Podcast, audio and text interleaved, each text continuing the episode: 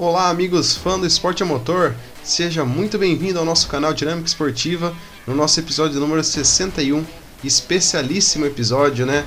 Meu Deus do céu, quem assistiu essa corrida? Indianápolis 500, as 500 milhas de Indianápolis, que acontece apenas uma vez por ano, no último final de semana de maio, é, vê que foi uma corrida maravilhosa, uma vitória do Spider-Man, se tornando aí a quarta vitória, e entrando pro hall dos pilotos as lendas, né? AJ Foyt, Rick Mears e Al Lancer Sr. Ninguém nada, ninguém menos que esses três, né? Lendas do esporte a motor. É, tal lá, AJ Foyt, com certeza deve ser uma das coisas mais legais do mundo. Do Rick Mears, Rocketman e do Al Lancer Sr., né? Hélio Castro Neves que está fazendo uma temporada part-timer, venceu a corrida e superou tudo e a todos. Meu nome é Luiz Andretti e ao meu lado está Thales Cristiano. É, meus amigos, olá, mais um episódio aqui do Dinâmica Cast. É... Nós dois a gente estava conversando, eu e o Andretti, durante a corrida de ontem, que foi um daqueles momentos que quem assistiu nunca mais esquece. É... O que estava fazendo, onde estava, a, a reação que teve quando assistiu. E certamente foi um dos momentos impagáveis da história do esporte. É, a gente vê uma corrida que acontece desde 1911, a mais tradicional da história do esporte motor, no mundo inteiro, não só nos Estados Unidos.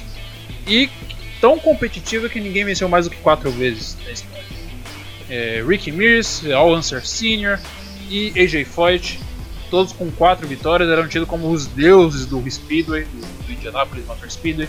E agora a gente pode ter o orgulho de dizer que tem um brasileiro lá e aí, mais importante, mostrando que com 46 anos ele ainda é capaz de ser competitivo, né? Eu nunca tinha visto em esporte nenhum alguém conseguir uma conquista tão gigantesca na carreira com uma idade tão grande, uma idade tão avançada. A gente sabe que o Hélio, mesmo com 46 anos, ele tem muita lenha para queimar. E ele até na entrevista pós-corrida ele se comparou com o Tom Brady lá na NFL, né? Que mesmo depois, bem depois dos 40 anos, continua sendo mais competitivo de muita molecada por aí. E foi o que ele mostrou, né? Ele deixou de ser full time na Indy em 2018, 2017, se eu não me falha a memória. 2018 foi o primeiro ano que ele já não fez a temporada completa, que foi para um programa da IMSA, que a Penske estava criando. É, se desvinculou da Penske, uma coisa que a gente nunca imaginava que fosse ver para fazer as 500 milhas desse ano com a Meyer Shank Racing, né, uma equipe relativamente nova ainda na Fórmula Indy, que entrou em 2019 apenas com carro, com Jack Harvey, e para a Indy 500 colocou um segundo carro para ele, né, uh, o carro número 06. E a gente que cresceu assistindo provas em Indianápolis, a gente via que a disposição que o Hélio estava mostrando no começo era diferente. Né? Ele estava guiando o carro com uma segurança, ele estava guiando o carro com precisão e com minúcia, né? A gente vê em cada movimento ali dentro do cockpit, a gente via que ele estava exatamente com o carro na mão, ele não estava inseguro em momento nenhum, guiando o carro número 06. É... O carro mais equilibrado durante todo o dia certamente foi do Alex Palou, né? É... Ele que foi um fator na frente da corrida durante toda a prova. É verdade que o Conor dele liderou o maior número de voltas, muito em função da estratégia diferente que ele estava levando, né? Porém, o Hélio Neves pôs toda a molecada no chinelo e foi uma coisa sensacional de se ver. É, eu, eu fiquei completamente trêmulo assistindo a corrida, principalmente o final, com aquela ultrapassagem dele de maneira muito. Qual a palavra que eu posso descrever? Uma maneira muito firme, muito. Deu aquele statement para todo mundo que eu tô aqui, eu vim para ganhar isso daqui. Faltando duas voltas pro final, passando o Palou por fora na curva 1 me lembrou particularmente muito a vitória do Ramplomo Montoya lá em 2015 com uma manobra semelhante em cima do Will Power, também com duas voltas para o final. E é sensacional. É... Eu cresci torcendo pro Hélio Castro Neves e pro Tony Canan, né? Foi os dois caras que me fizeram me apaixonar pela, pela IndyCar em geral. A gente sabe que falta um título da categoria pro Hélio Castro Neves, porém agora a gente não pode falar nem mais isso, né? Não é para qualquer um ter quatro vitórias na Indy 500. É, 2001, 2002, 2009 e agora 2021. Com certeza, Hélio Castro Neves parece que tem muito em comum com essa pista. É, ele mesmo diz, né? A pista escolhe o piloto.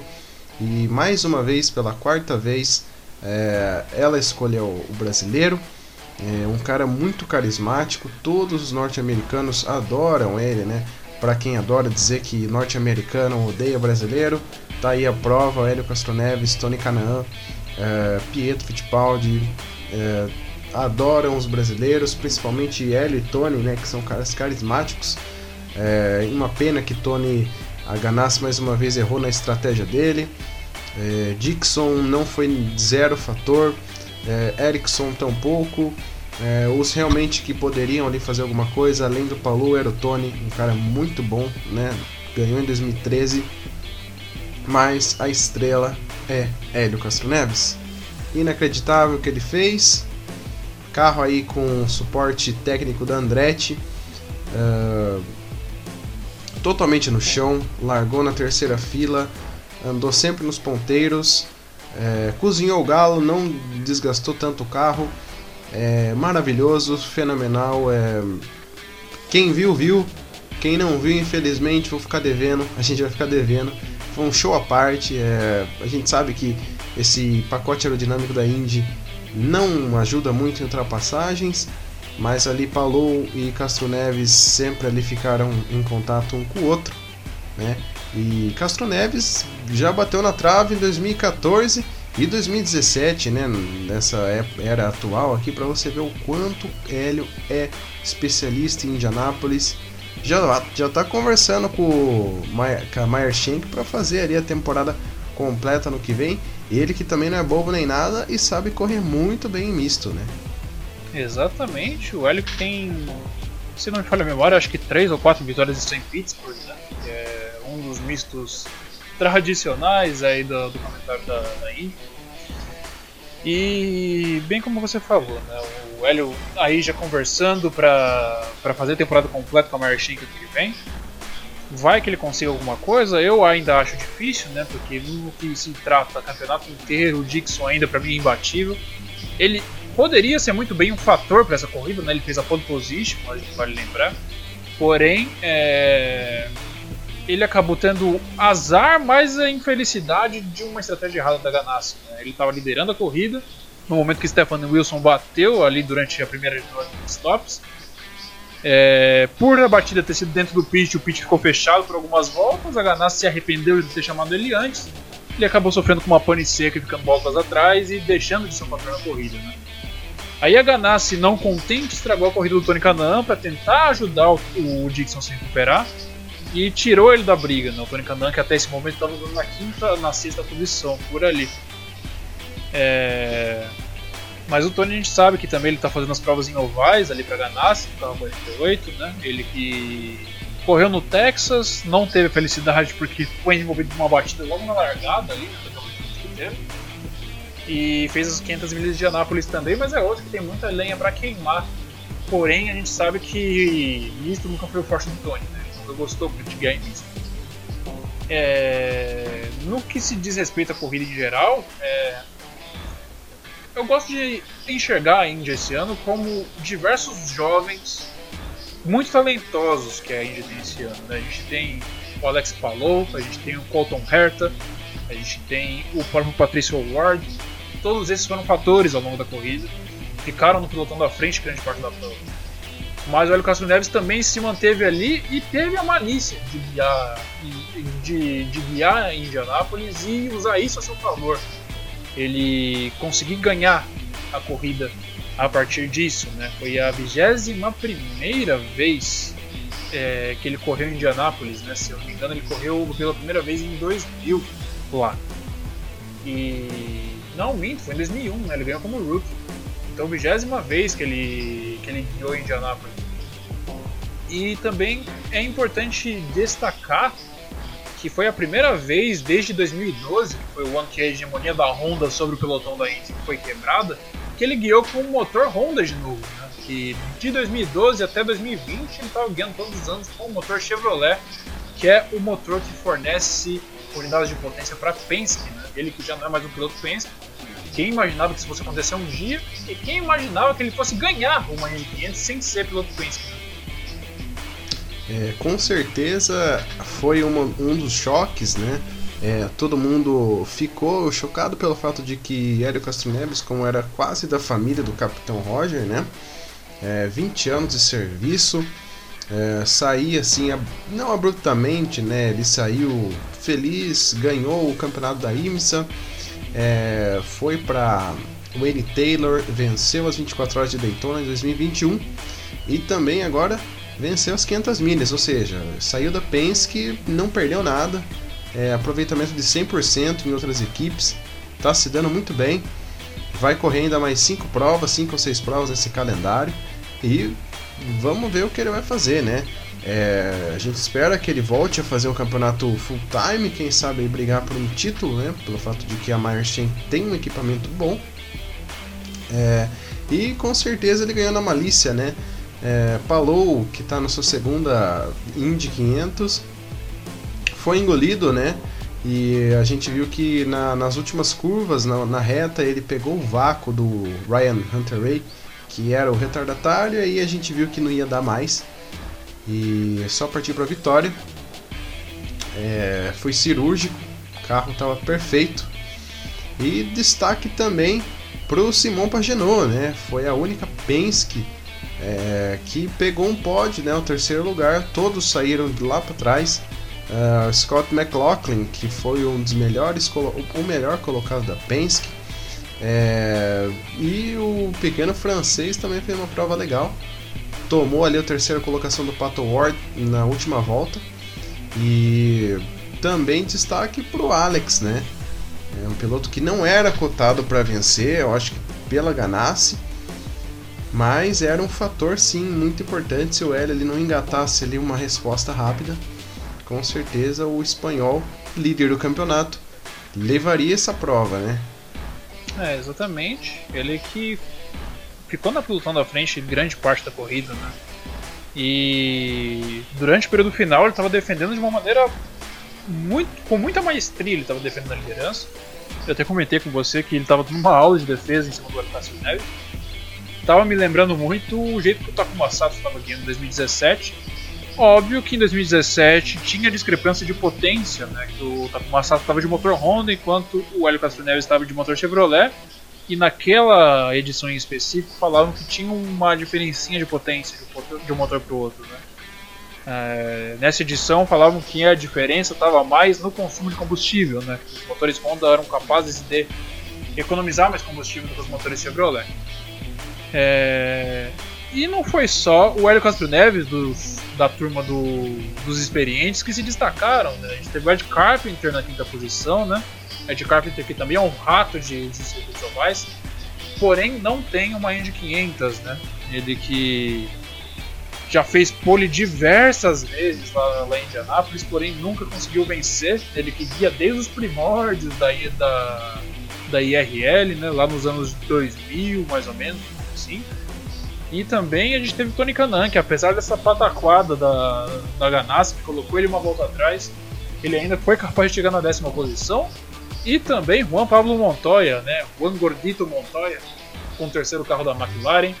Conseguiu levar o carro até a oitava posição, um excelente resultado. Nona, né? Nona. Nona, nona posição.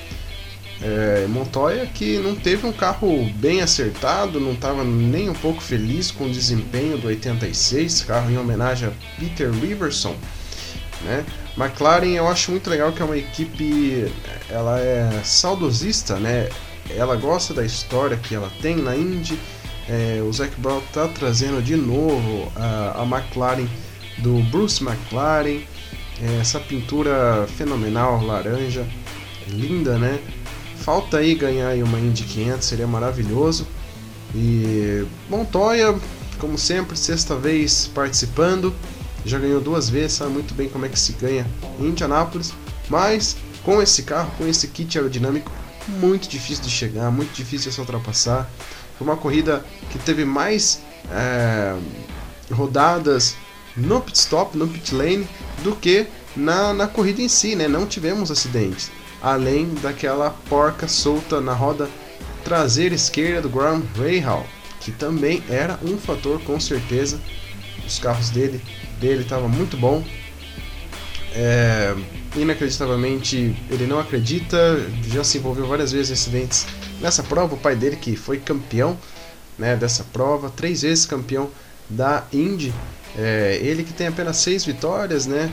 É, muito, ficou muito triste. Foi um erro aí do, do pessoal do pit dele, que foi o único que causou uma batida na pista e que foi uma batida que a gente agradecer realmente o Air Screen pelo pneu descontrolado que o Daily bateu de bico, né? Lógico que foi no bico e não no, na, no, no Air Screen, mas poderia ser, né? De qualquer jeito está provado aí a validade desse aparato de proteção que cada vez mais é indispensável nas categorias de monopostos. Exatamente, o Aí eu destaquei no começo da nossa conversa e falo de novo, o Conor dele foi o piloto que mais liderou voltas Indy. Né? Ele liderou acho que 40 voltas em torno disso ali na corrida. É, ele postou no Instagram dele que é um momento que ele jamais vai esquecer, ele tomando a liderança e o povo vibrando como se fosse uma final de Copa do Mundo. Porque ele é natural de Indiana, né? Ele é nascido ali na cidade de Indiana. É, a gente sabe que o Conor dele é um piloto um pouquinho. Como posso dizer? Ele é um pouquinho espalhafatoso, né? Ele afobado, já tem algumas batidas impressionantes na, na carreira do IndyCar, nenhuma vitória ainda. E esse ano foi notícia por causa do penteado de cabelo dele, basicamente. Ele trouxe o mullet de volta à moda durante o período de Indianápolis. Né? Porém, ele acabou não sendo um fator na corrida, infelizmente, muito em função desse acidente, né? Como você falou, o Air Screen acabou salvando, talvez, né? É, aquele acidente dele me lembrou muito um incidente que aconteceu em 2012, né? Houve uma batida com o Will Power e o Mike Conway naquela oportunidade, que um pneu descontrolado quase acertou o Hélio Castro Neves na cabeça, né? Na onboard do Hélio Castro Neves, a gente viu que o pneu passou raspando o capacete dele, mas não chegou a acertar o carro. E muito em função dessas circunstâncias, o Roman Grosjean ele acabou ficando, falou que em 2018, quando implantaram o Halo na Fórmula 1, ele foi a principal voz contra o aparato, né? falou que deixava os carros feios, que era desnecessário, porém, tendo a vida salva por causa do Halo e tendo visto a eficácia do Airscreen na Indy, ele falou que nunca mais guiará qualquer carro de Fórmula sem nenhum desses dois dispositivos.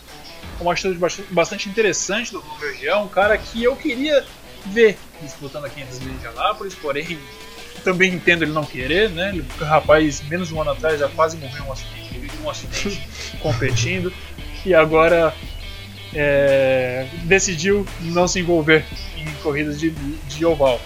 A oportunidade do carro dele acabou ficando com o Pietro Fittipaldi, né, o carro da Rick, Rick Ware Racing, a equipe que tem alguns carros na NASCAR.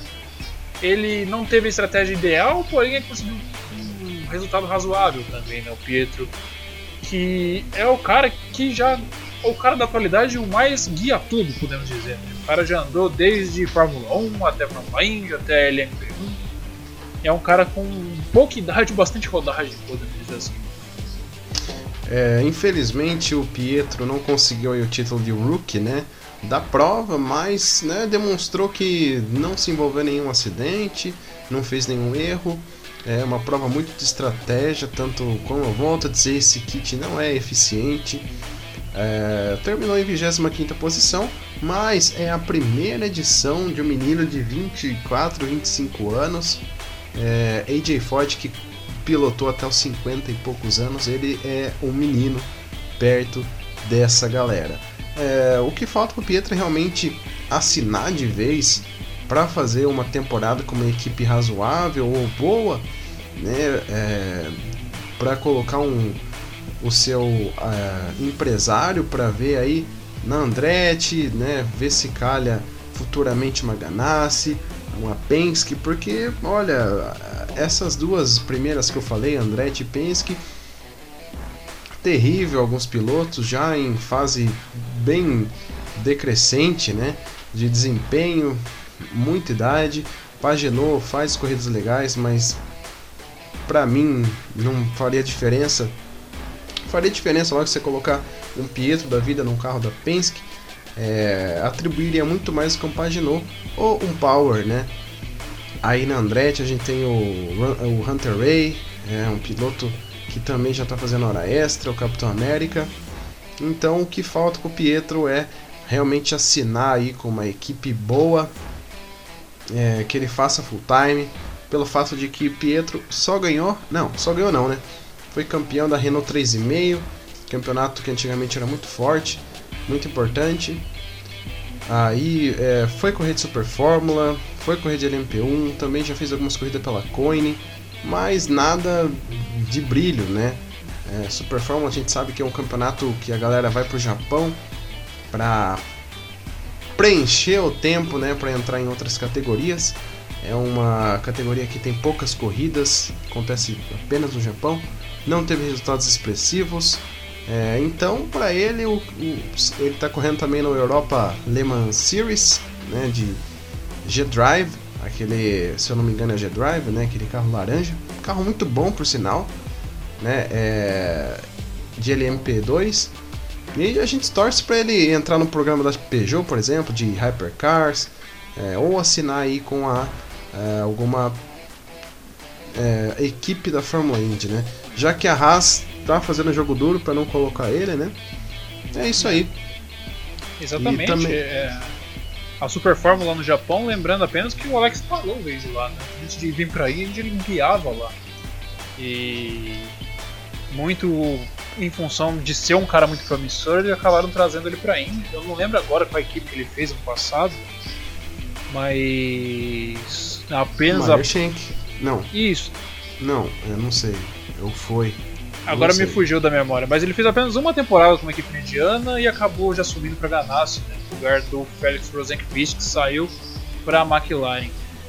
É, a Indy segue no seu calendário já daqui a não nesse próximo final de semana, mas no outro, a gente tem o Duel de Detroit, né, que é, já já está bastante tradicional aí no calendário da Indy, uma corrida no sábado, uma no domingo, no circuito da Ilha Bela, lá em Detroit. É...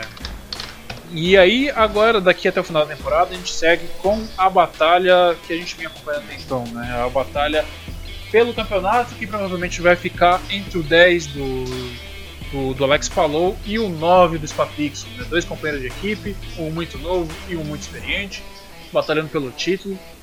E certamente, se o Dixon der um jeitinho de levar, ele vai vai se consolidar como o maior de todos os tempos da Indy, minha opinião. O Seven Times, né? Será que está encaminhado? Chip Ganassi, que é, deixa seus esforços é, visivelmente para a Indy, né? É, a NASCAR tem uma, ele tem uma equipe na NASCAR com o carro 1 e 42 que está às mínguas, né? Rocha Stan, Kurt Busch, dupla de piloto. Um é campeão e o outro é um cara muito rápido, ali andando na rabeira, né, da, do pelotão. E a gente espera que pô, a, a Ganassi faça alguma coisa, né, pelo fato de que ter um Kurt Busch na equipe é uma coisa muito grande. Né, ele que tem rumores da saída dele para a equipe do Danny Hamlin e do Michael Jordan para 2022.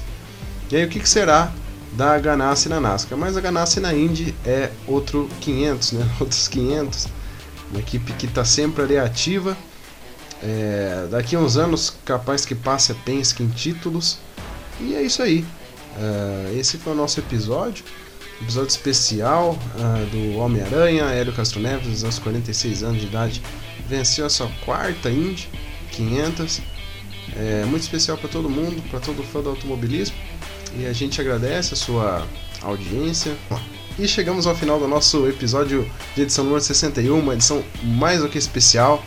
Curta aí se você gostou, se inscreva em todos os nossos canais de todas as plataformas, deixe seus comentários e até a próxima. Meu nome é Luiz André e ao meu lado está a Thales Cristiano.